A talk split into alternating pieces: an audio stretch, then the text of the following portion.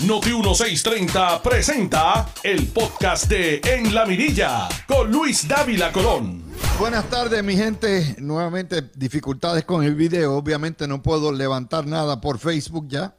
Así que tienen que irse, miren, straight up a través de notiuno.com, que es la que hay. Y Noti1 TV, pues no, cuando venga el panel. Buenos días. Comenzó la Semana Mayor comenzó la Semana Santa y eh, las previsiones son que a partir del miércoles viene mucha lluvia, una vaguada bien fuerte, particularmente para jueves y viernes santo. Así que se pasa una Semana Santa a la antigua, encejado en las casas y no en las playas. Vamos a ver cómo termina. Vamos a empezar el análisis de hoy con una nota que nos va a dar base a otra nota.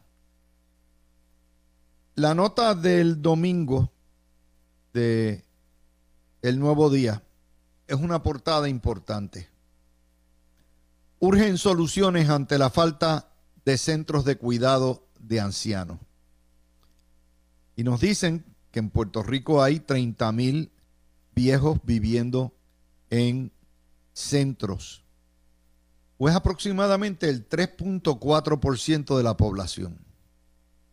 Pero si usted tira la cantidad de personas mayores de, pónganle 60 años que hay en Puerto Rico, que se sobrepasan los 800 mil, pues básicamente 30 mil de 800 mil es pequeño la cantidad. Pero ¿qué pasa? Según van envejeciendo, tienen más necesidades, son menos autónomos, son menos autosuficientes. Y tenemos dos problemas. La pobreza de los mayores de edad, que está en 58%. Número dos, la falta de atención médica. Número tres, muchos viven en el Puerto Rico abandonado en el Puerto Rico vacío, donde los hijos y los nietos se le fueron.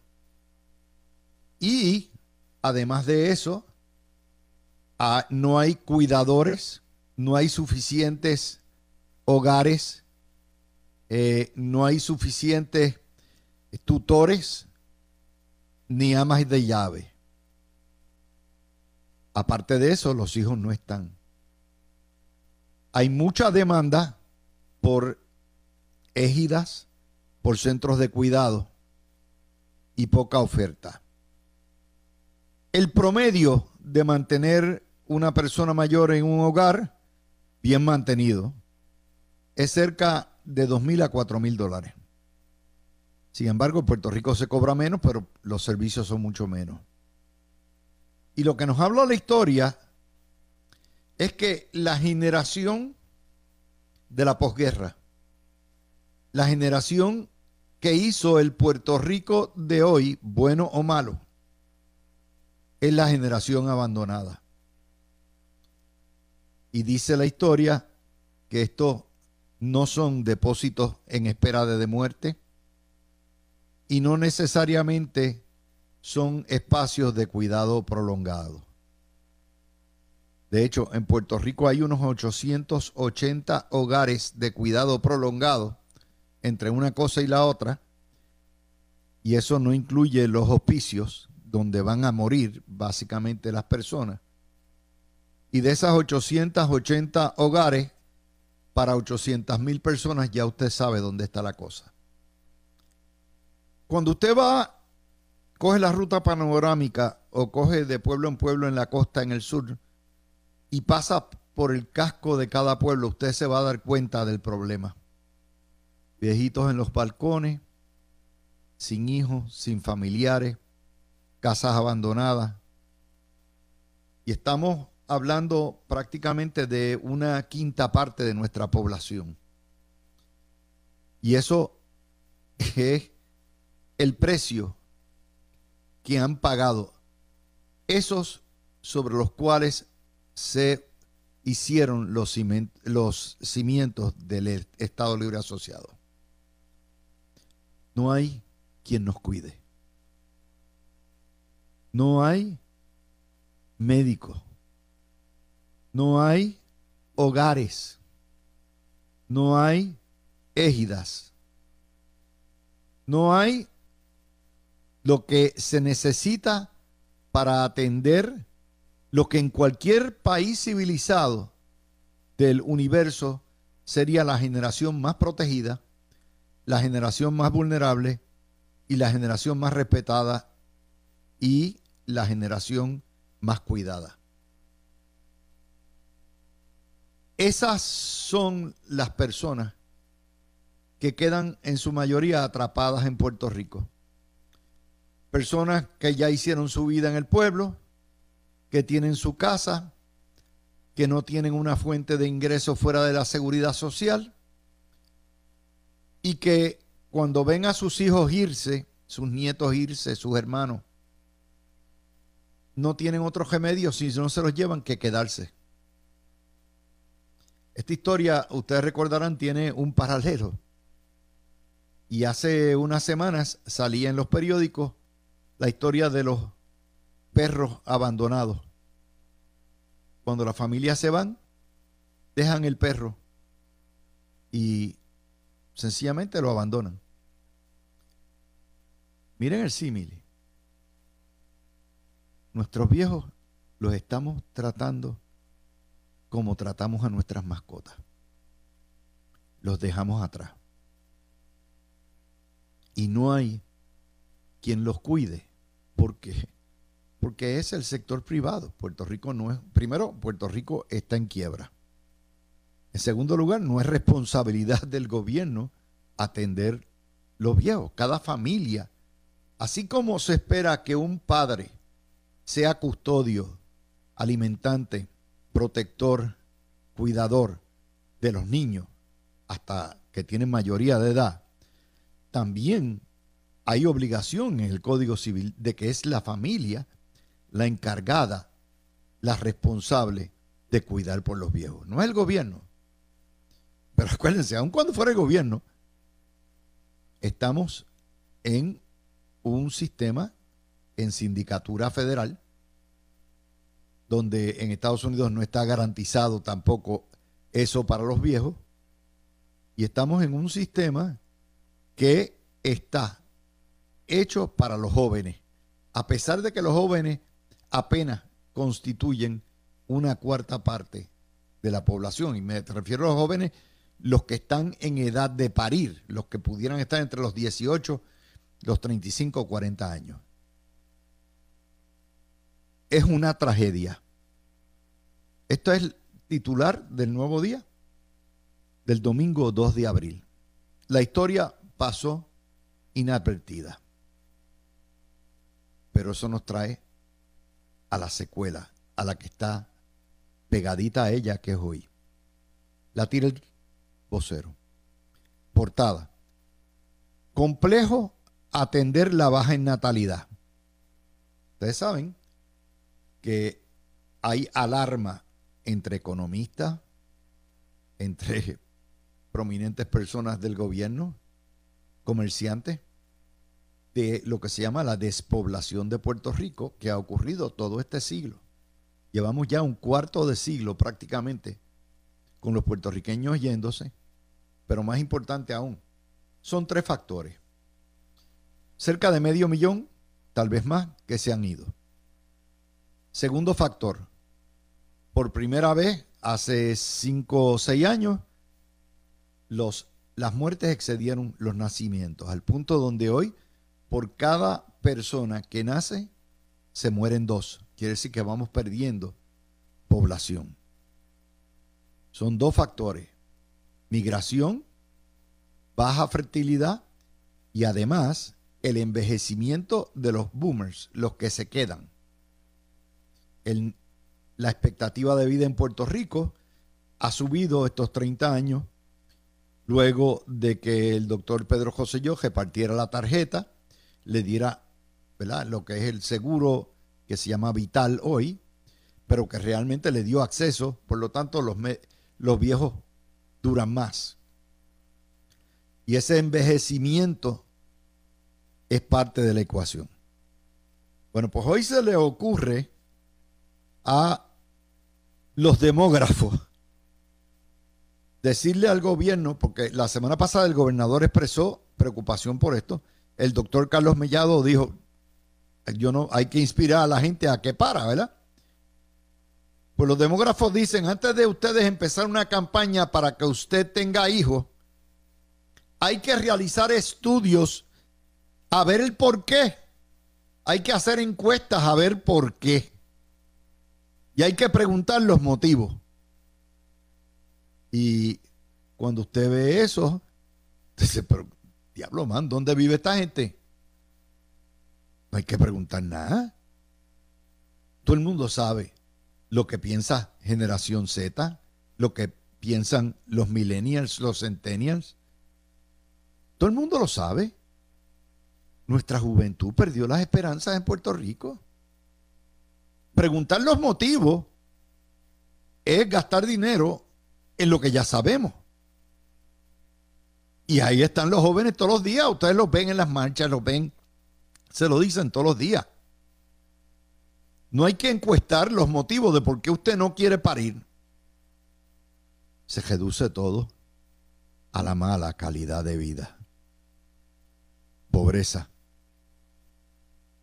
Pagos malos. Salario mínimo paupérrimo. Educación terrible. Criminalidad rampante. Drogas. Alto costo de la vida. Discrimen en programas federales falta de médicos, polarización, los impuestos más altos en todo el continente americano, servicios públicos horribles, un alto costo de la electricidad y del agua, apagones a granel, pocas oportunidades de movilidad social o de mejorar, casas carísimas, alquileres carísimos, autos carísimos, carreteras de hoyo, coloniaje, se nos van la familia, el costo de criar un hijo, el paraíso fiscal, el narcotráfico, la violencia, un lugar donde nadie obedece la ley, donde se castiga al que obedece la ley y se premia al delincuente, donde nos dan alimentos de bandera y chapitas olímpicas y fondillos de mis universos para que estemos tranquilos. ¿Quién pare en esas condiciones? Criar un hijo en Puerto Rico, decía el periódico, uno de los periódicos, hace tres o cuatro años costaba antes de la pandemia, si usted lo iba a criar, mandar a una escuela religiosa o privada, entre 750 mil dólares, una vida, los 21 años, 22, y el millón de dólares. Y estas nuevas generaciones, en un lugar donde la mitad son pobres, ¿qué es lo que pueden aspirar? A ganarse un salario mínimo de 10.50 a trabajar en un fast food. No hay nada malo en trabajar en un fast food. Lo que está malo es lo que pagan los fast food. Y entonces estamos creando familias para que no los mantenga el gobierno. Estamos creando familias para que acogernos al WIC, a la tarjeta vital, después a los cheques del PAN, que ahora va a ser lo que es SNAP. Estamos criando hijos para que nos los atiendan en la escuela pública.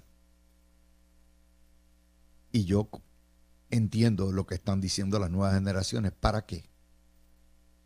¿Para qué voy a tener hijos? Los que quieren un mejor futuro para sus hijos, se van. Se van. Y esto todas las semanas tocamos noticias que tienen que ver con esto. Se van para Texas, donde ganan tres y cuatro veces más. Se van para Florida. Algunos se van para Virginia.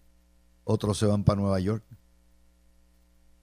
Y otros sencillamente se dan de baja de la vida productiva y se ponen a beber cerveza y jugar dominó porque el gobierno se lo provee. ¿Quién pare así? ¿Quién quiere traer un hijo en esas condiciones? Cuando no hay esperanza de progreso, cuando no hay esperanza, de, el sueño eh, de cada persona, ¿verdad? se torna ir a chinchorrear los domingos. Cuando no hay posibilidad de, de salir del hoyo. Esa es la realidad de Puerto Rico.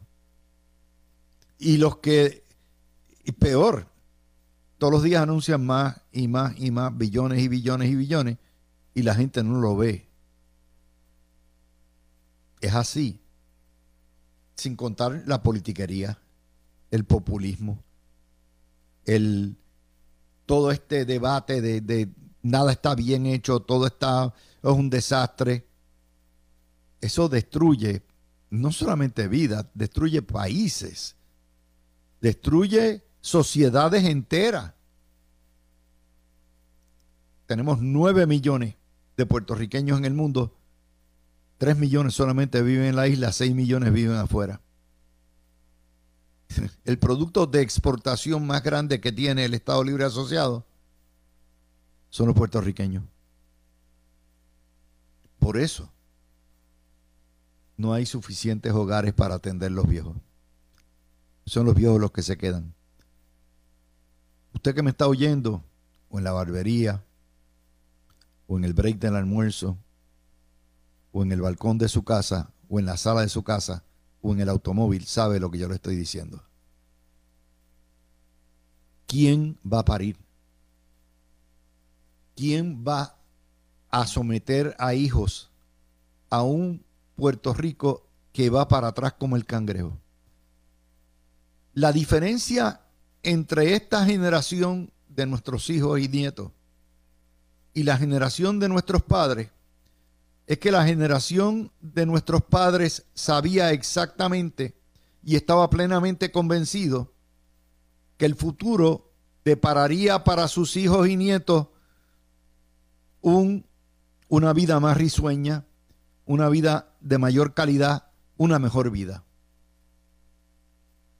Y en el proceso de la quiebra de todos los sistemas, se perdió la esperanza, se perdió la fe, se perdió la confianza en las instituciones, se perdió inclusive la seguridad en la resiliencia puertorriqueña, que era lo que nos ayudaba a capear las tormentas, los terremotos, los huracanes, las crisis, el terrorismo, las depresiones.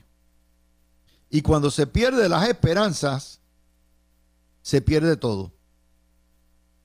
Y entonces pues pretendemos llenar esos vacíos con banderas huecas, con piquetes todos los días.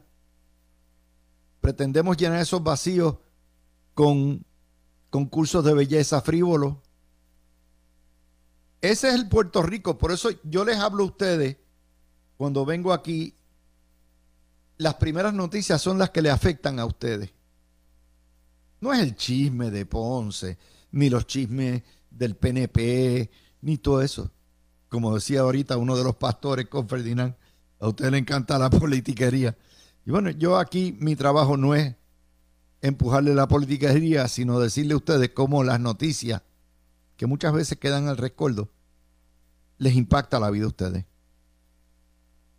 Porque un, una sociedad sin niños es una sociedad sin futuro. Una sociedad sin viejos es una sociedad sin memoria. Una sociedad donde todos los días, inclusive la familia unitaria, la familia nuclear, se ha roto al punto donde ya ni los hijos ni los padres comparten como antes se compartía. No es lo mismo. Y estamos en eso. Ante esa situación que les estoy describiendo, esta mañana se da el quinto feminicidio en Ay Bonito. otra tristeza adicional. Y estamos pues politiqueando. Cuando te pregunten dónde lo uno y lo otro. Se le fue la mano ahí a mente maestra. no te apures. El lunes, papá, y el lunes de Semana Santa, yo lo sé. Como quiera, vamos a la pausa y venimos entonces con lo que ustedes por los entretienen. El chisme nuestro de cada día. Regresamos. Tú escuchas el podcast de En la Mirilla con Luis Dávila Colón por Noti 1630. Regresamos, mi gente. Vamos a ir ahora a la primera nota que es una tragedia. Les di a ustedes lo que son las circunstancias que estamos viviendo. Los datos que están ahí, no se las inventó Luis Dávila Colón, están publicados. En la crisis de natalidad, la despoblación, el Puerto Rico vacío, la falta de centros para atender nuestros viejos. Ahora vamos a ver por qué la juventud se desilusiona. El viernes pasado yo saqué una nota señalando, según la información que me habían provisto, que Wanda Vázquez se había ido con su esposo en un viaje de Semana Santa para Madrid. Lo saqué. Esa historia obtuvo 25 mil impresiones y fue corroborada. La exgobernadora y su esposo están de vacaciones en Madrid, habían pedido en España, habían pedido permiso a la Corte Federal, que se puede, diciendo que iban en una peregrinación religiosa. No hay nada malo con eso. El problema es que esta señora estuvo hace una semana pidiendo donativos porque no tenía dinero, estaba arrancada para pagar su defensa. Y un montón de incautos ingenuos fueron a pagarle. De hecho, le preguntaron al abogado, los abogados dijeron, nosotros, no, eso no tiene que haber, nosotros no estamos trabajando pro bono. Que tienen que estar preguntándose, espérate, si están levantando dinero los abogados dicen, si están levantando dinero para pagar honorarios, pero nosotros no nos están pagando, entonces ¿para quién es ese dinero? Bueno, pues ahí está. Eso es una desfachate, eso es una falta de respeto. Es una falta de respeto porque usted puede irse de vacaciones, pero con su dinero. No me venga a decir que está tan pelada, tan arrancada, que no tiene chavo ni para pagar un abogado para su defensa en un caso criminal donde precisamente el tema principal son donativos ilegales para beneficio de ella. Y a la misma vez usted se va de vacaciones en el medio de todo el mundo. Todo el mundo sabe, el que se queda en Semana Santa en Puerto Rico es porque va para la playa. Y la, un montón de gente se va desde el fin de semana antes. Y eso hace que la juventud pierda fe hubo un montón de gente en el PNP que se fueron detrás de Wanda Vázquez y que se quedaron enchismados y no votaron por Pierluisi posteriormente. Eso es una patada en el bofe a todos esos que votaron por Wanda Vázquez. Y que no fue una primaria muy abierta, fue una primaria cerrada. Y la gente pierde fe. La gente pierde fe. Segunda nota. Ahí aparece Jorge Colbert diciéndole hasta el mal que van a morir al Comité Municipal de Ponce. Porque que le votaron a Carlos Vicarrondo y que qué es eso, que están el corrupto y todo eso. No va a pasar nada. Eso es puro fronteo. Eso es pura basura. ¿Por qué? Porque el Partido Popular no se va a exponer en un momento que lo que tiene es 31% de los votos a perder una cabecera de distrito. Y si le pican la cabeza a Irizarri Pavón, se liquidan ellos mismos, porque no es meramente la alcaldía. Se les va los representantes de distrito, se les va el distrito. Todo el mundo sabe eso. Pero entonces, no se porten mal. Ese es el Partido Popular. Ese es el Partido Popular. Entonces piden que la juventud dé a luz, haga el amor, para. Bueno, ¿quién diablo? Tercera nota. Vamos a ir a otra más, ¿verdad? El vocero, página 1, el nuevo día, página 5, el sábado. La nota es que por fin, en muchos meses, baja la factura de la luz. Aunque sea una porquería, pero baja. Y baja la factura de la luz. Y la prensa, ¿qué es lo que reporta? Primero no lo pone en portada. Cuando sube la luz te lo ponen en portada. Cuando baja, ni para los guardias. La Comisión de Energía, el negociado de energía, aprobó una rebaja de 1.7 centavos, casi 2 centavos el kilovatio hora, que pudiera representar entre unos 15, 20 dólares de rebaja mensual si usted usa el aire moderadamente. Bueno, pues, ¿qué es lo primero que le ponen en la historia? Se esperaba, se anticipaba que la rebaja iba a ser mucho más grande. No hay manera, es mamá Melchora. Si, si, me lo subes, grito, y si me lo bajas, lloro. No importa cómo.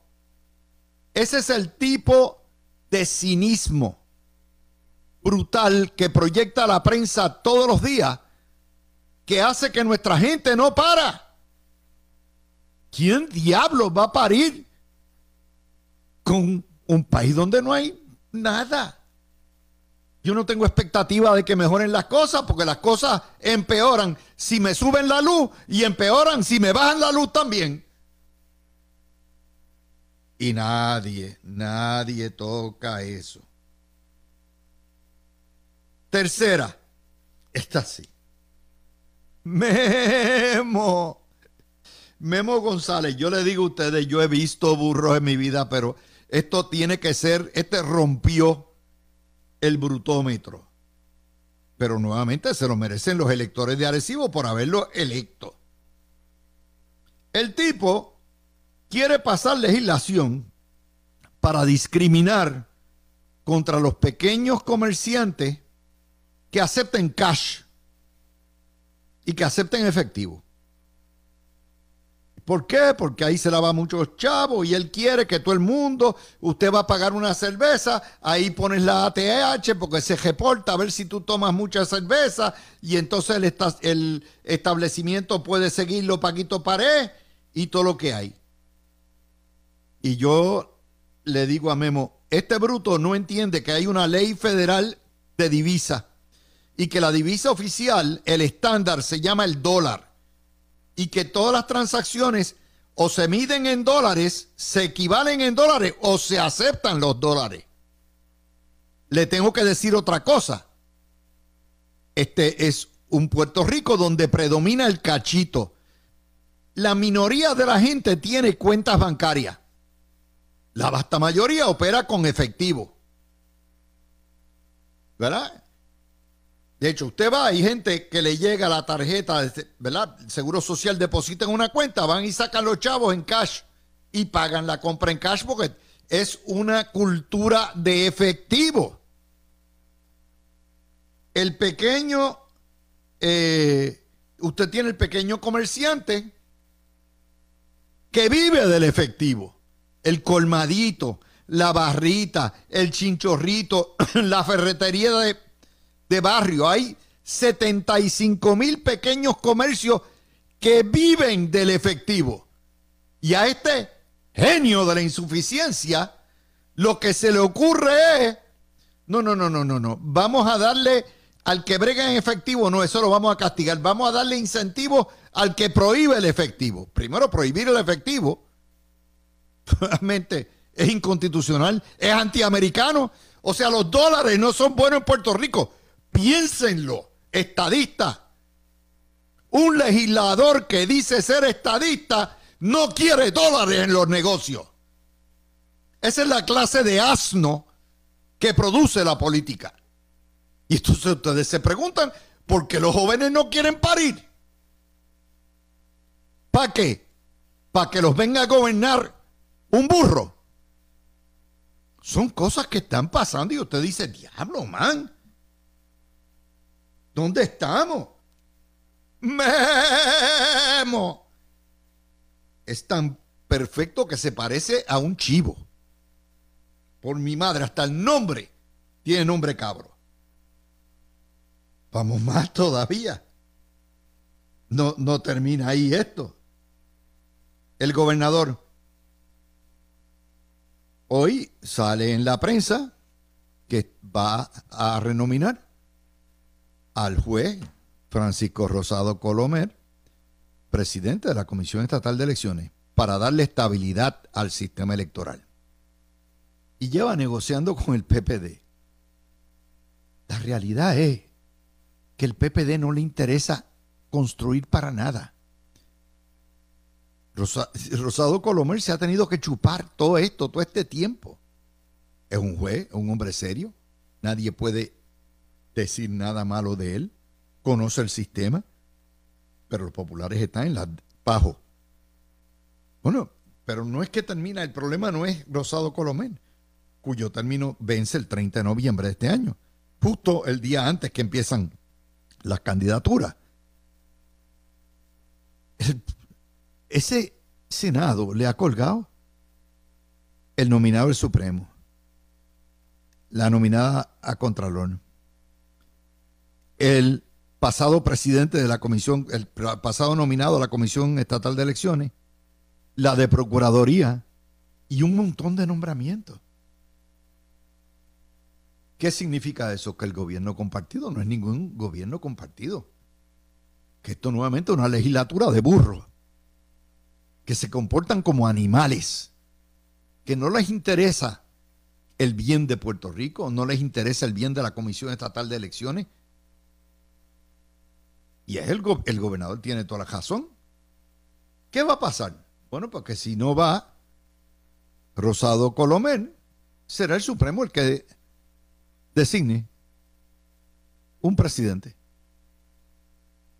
Porque que no, no, no, no hay sentido, no, no tiene ningún sentido. ¿Por qué lo van a colgar? De hecho, nunca dieron una razón por la cual ni tan siquiera le dieron vistas al nominado del Supremo. Tienen todo, todo, todo, todo. O sea, estamos hablando de un sistema que supuestamente es el, lo máximo de la democracia y que es inoperante completamente. Es todo lo contrario. Les dicen ustedes el voto inteligente, voto mixto. Este es voto inteligente. Ese es el voto más bruto que usted puede dar. Ah, pero entonces vienen los comunistas y dicen, no, no, no, no, no, no, vota por nosotros, que nosotros no creemos en el, bipartidismo, nosotros creemos en el unipartidismo. Ajá. ¿Quién diablos va a parir con eso? ¿Quién diablos va a parir? Otra nota más, que le digo, eh, son razones, razones. Llevan peleando dos años que si Luma, que si genera, que si la madre. Bueno, pues el domingo, el sábado, portada del nuevo día. La secretaria de Energía el sábado le da instrucciones a Puerto Rico y le dice, Jennifer Granholm, exhorta a los boricuas a trabajar con Luma y Genera. Pues seguro. Estamos todos peleando nuestra prensa y Lautier dirigido contra el guimito de Pierluisi, que si Pierluisi, que si esto, lo otro. Pierluisi es un guimo. José Luis Dalmau es un guimo. Taxito es un guimo. Juan Dalmau es un guimo. Esos no mandan aquí, aquí mandan los federales. Los federales son los que dijeron, no soltamos un dinero para reconstruir la JET si no me privatizan. Y ahí está. Tiene que venir la secretaria y todavía nadie lo cree. Todavía creemos que Luma está ahí por obra y gracia del Espíritu Santo y que Genera está ahí por obra y gracia del Espíritu Santo y que la culpa es de Pierluisi o la culpa es de los politiquitos criollos. No. ¿Y quién? Pare con eso. Y dice el consorcio que expresa preocupación por la falta de celadores. Bueno, pues si hay falta de celadores, es porque siguieron las instrucciones un montón de ellos. De Jaramillo que le dio, no soliciten y ahora están fastidiados. Bueno, pues búsquense los celadores donde sea, hay que entrenarlos poco a poco, pero que la secretaria de Energía de los Estados Unidos sea la que dé las instrucciones, ya lo está diciendo usted. Ya le está diciendo usted. Ah, pero fíjense que de nuevo, cuando aún pagan la factura de luz, no la ponen en portada. El vocero el sábado lo que puso fue Acueductos pedirá préstamo de 62 millones en la página 1. Y entonces el nuevo día pone negociado de, de, energía, ¿verdad? Baja la factura, pero dice, es un alivio menor al anticipado. Ya está. Se joroboto. Un alivio menor al anticipado.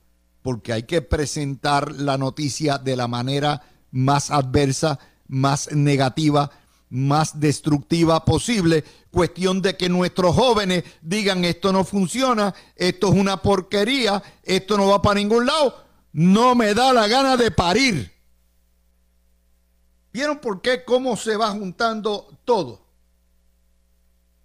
Otra nota que la vamos a discutir, ¿verdad? En, cuando venga. El nuevo día le hace la entrevista número 4571 en 31 días o en, o en dos meses a Jennifer González. Y usted se va a tirar. Y va a retar a Pierluisi. Y Jennifer resbala mojado. Cayó en la cascarita de coco. Página 10, el nuevo día, el domingo. Y dice, si tengo el respaldo, voy para adelante